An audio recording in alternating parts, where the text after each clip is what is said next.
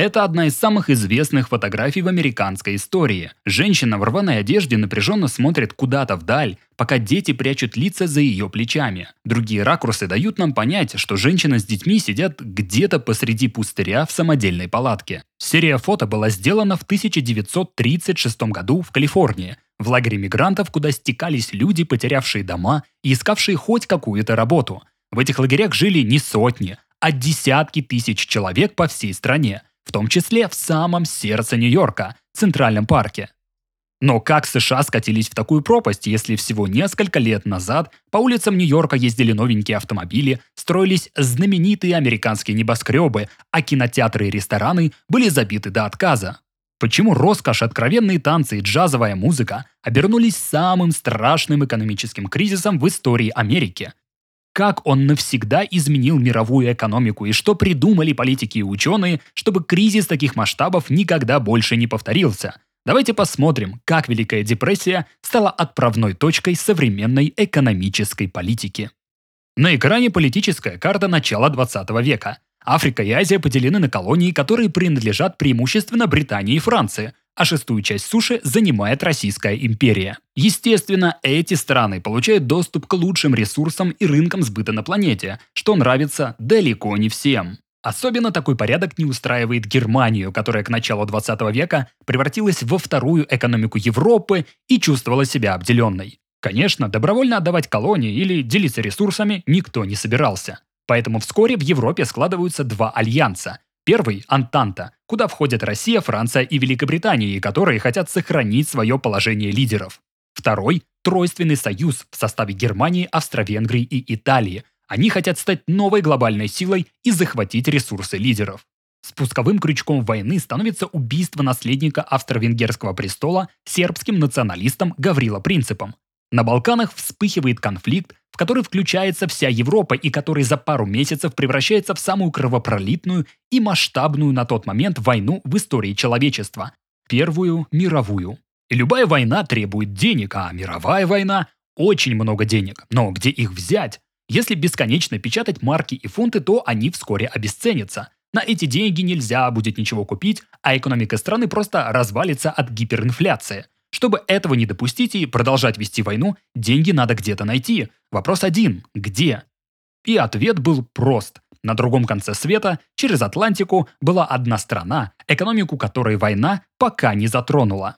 В начале 20 века экономика США получила отличный стимул благодаря Первой мировой войне. Уже имея развитую промышленность и сельское хозяйство, США стали крупными поставщиками вооружения, снарядов, продовольствия и других продуктов для стран Антанты.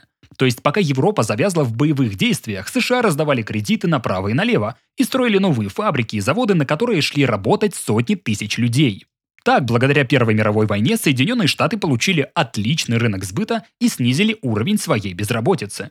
Достаточно лишь сказать, что объем экспорта США за время войны вырос в 9 раз, и можете только себе представить, какой эффект это оказало на американскую экономику. Ну а еще оплату своих товаров американцы принимали преимущественно в золоте, так что к концу войны США оказались владельцами самых крупных в мире запасов золотых слитков, которые на тот момент были гарантией национальной экономической стабильности.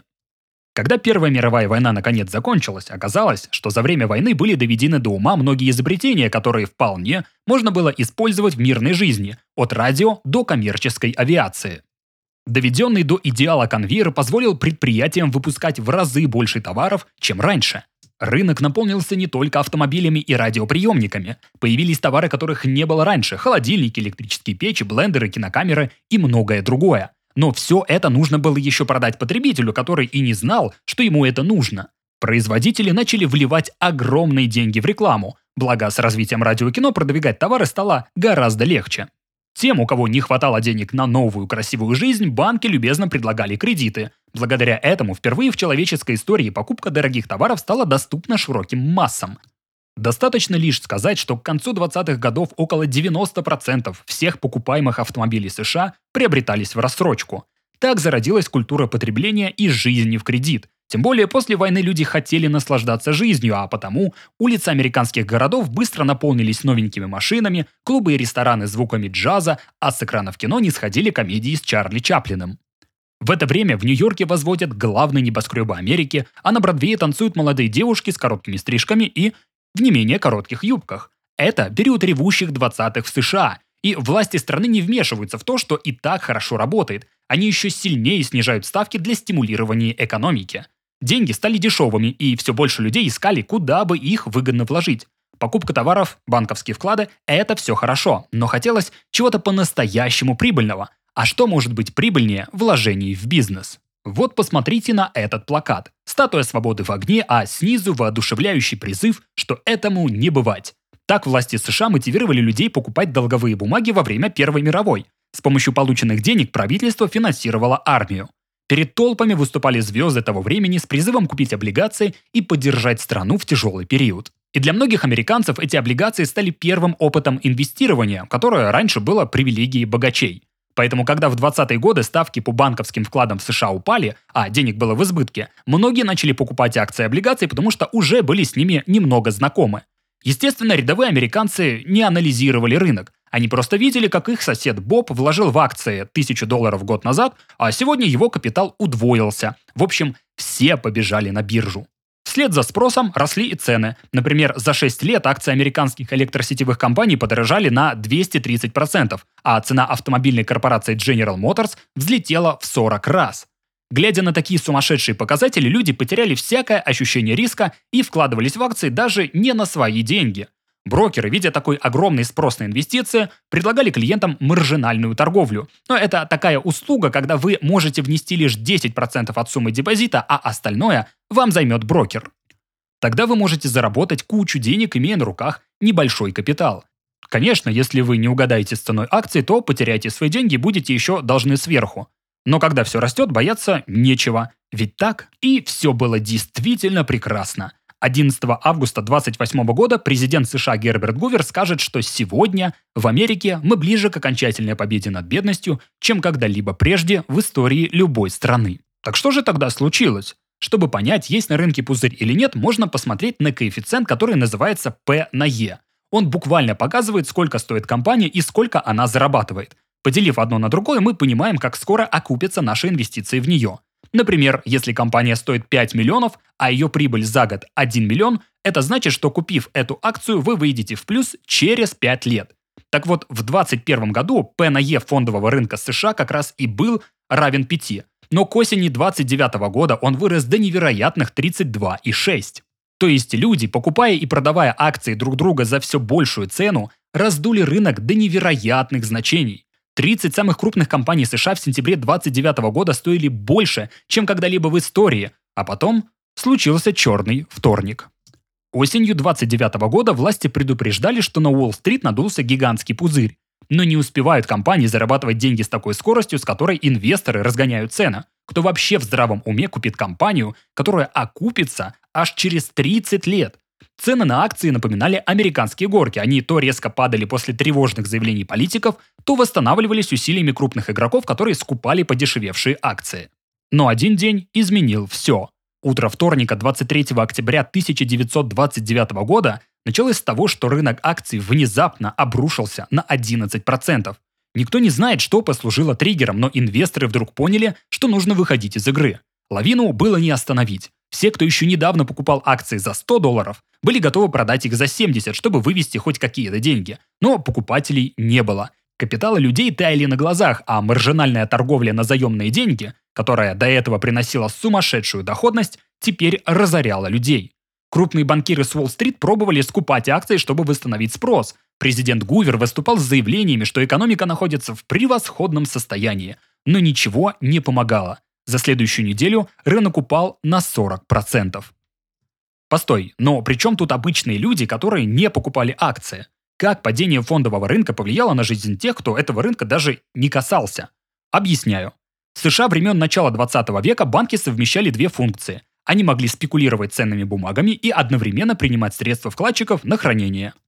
По идее, это разные виды бизнеса, но их вели одни и те же организации. И когда банки несли убытки на бирже, они просто лезли в другой карман, чтобы взять из него средства вкладчиков и возместить свои спекулятивные потери. это не было тайной. Поэтому, когда на бирже началась паника, то малейший слух о том, что у конкретного банка могут быть проблемы, приводил к огромным очередям вкладчиков у его дверей. Все боялись, что в результате краха банк потерял их деньги и спешили забрать, что осталось.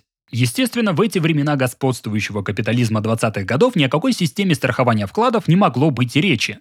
В результате банки начали закрываться одни за другими, и от их банкротства страдали не только вкладчики, но и правительства штатов, которые хранили в них свои депозиты.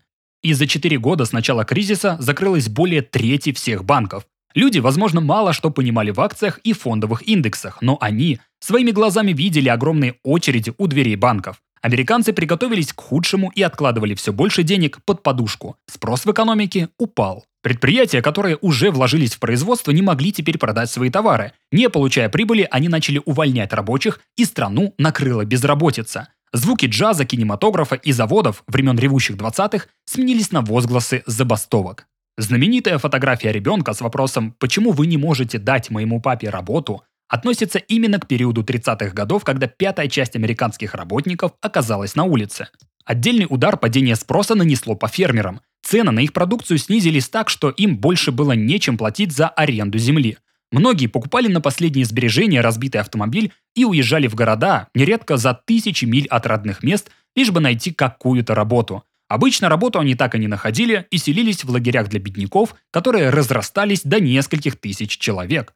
В народе эти поселения назывались Гувервиллями по фамилии действующего президента страны. Вот попробуйте угадать, что называли одеялом Гувера, флажком Гувера и Гуверовой тележкой. Одеялом называли газету, в которую заворачивались бездомные. Флажком Гувера – вывернутый наизнанку карман одежды, а тележкой – автомобиль, который тянули лошади, потому что в баке было пусто. Вот так спекуляции на фондовом рынке привели к банкротству банков, а уже они – к разорению граждан и банкротству предприятий – все сокращали свои расходы, из-за чего падали цены, а с ними падала и выручка выживших фирм, что вызывало новые увольнения. И так по кругу. Этот процесс в экономике называется дефляционной спиралью. В результате ее раскручивания промышленное производство США упало на 47%, а уровень безработицы побил все рекорды в истории страны. А что же власти? Они-то чем занимались? Правительство Гувера считало, что рынок – это саморегулирующийся механизм, который сам себя выручит. Если предприятие банкротится, то значит оно неэффективно, его место займет более успешная компания. Такова была главная экономическая теория тех лет. И если ход Великой депрессии тогда можно было объяснить, то вот как ее побороть, экономисты не знали. Власти то повышали, то понижали ставки, пробовали выделять деньги на субсидии предприятиям, а потом сокращали бюджетные расходы.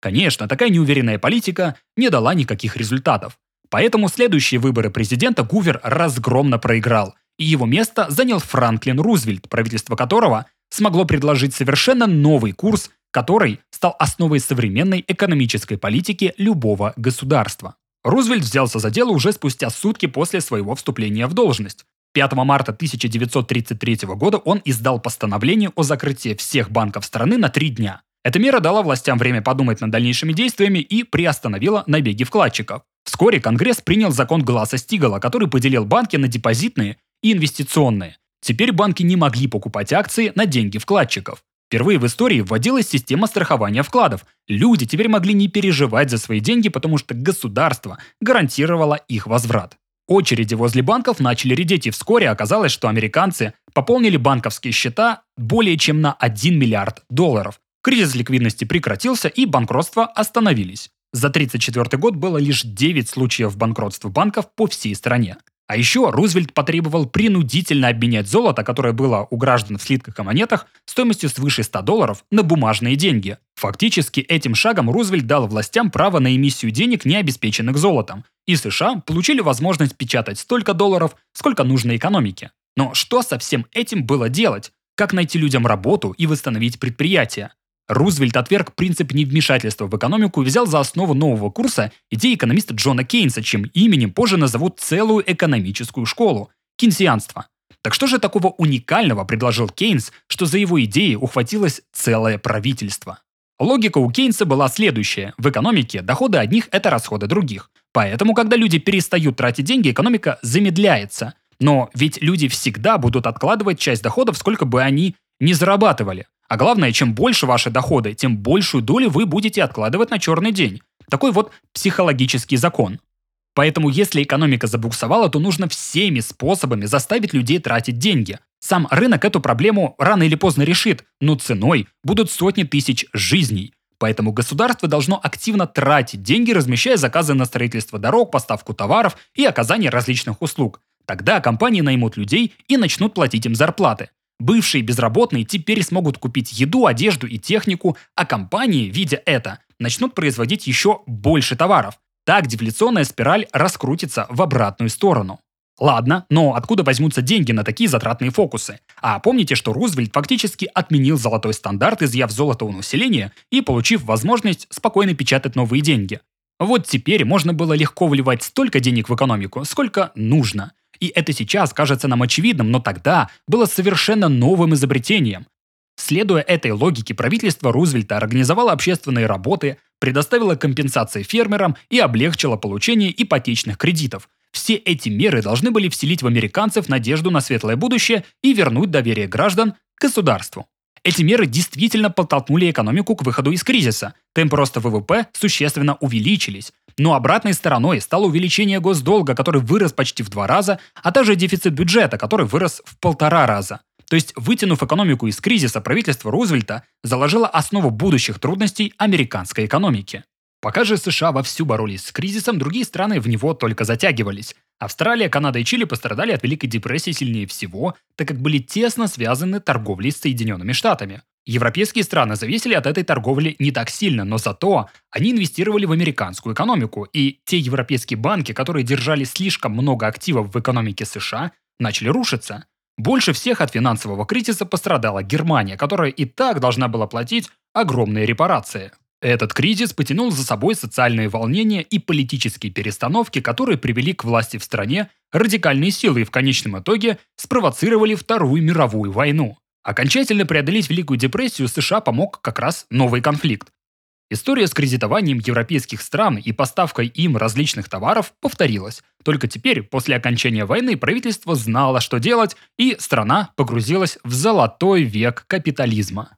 Получается, что кризис конца 20-х годов не только стал поворотной точкой в истории, но и изменил мышление экономистов. Если раньше они думали, что вмешиваться в работу рынка не нужно, и он сам себя вылечит, то после Великой депрессии стало ясно другое. Начиная с 50-х годов, все развитые государства во время перегрева экономик повышают налоги и сокращают расходы бюджета. Делается это, чтобы в кризис тратить, тратить и еще раз тратить деньги для поддержания спроса. Эта политика называется контрциклической, и именно она предотвращает развитие кризисов до ужасов Великой депрессии. Яркий пример такой политики мы видели во время эпидемии коронавируса, когда правительства по всему миру заливали экономику дешевыми деньгами, предоставляли налоговые каникулы и субсидировали кредиты. Конечно, все это не значит, что после Великой депрессии кризисов не было. Они были, но совершенно другие. О части из них я уже рассказывал в своем телеграме, а о части снимал отдельные видео. А еще я регулярно публикую эксклюзивный контент на Boosty. Там вы можете узнать, стоит ли вам брать ипотеку, что делать при повышении ключевой ставки и, конечно, посты о том, как я веду YouTube-канал. Всем, кто поддерживает меня на Boosty, огромное спасибо за возможность сделать этот ролик.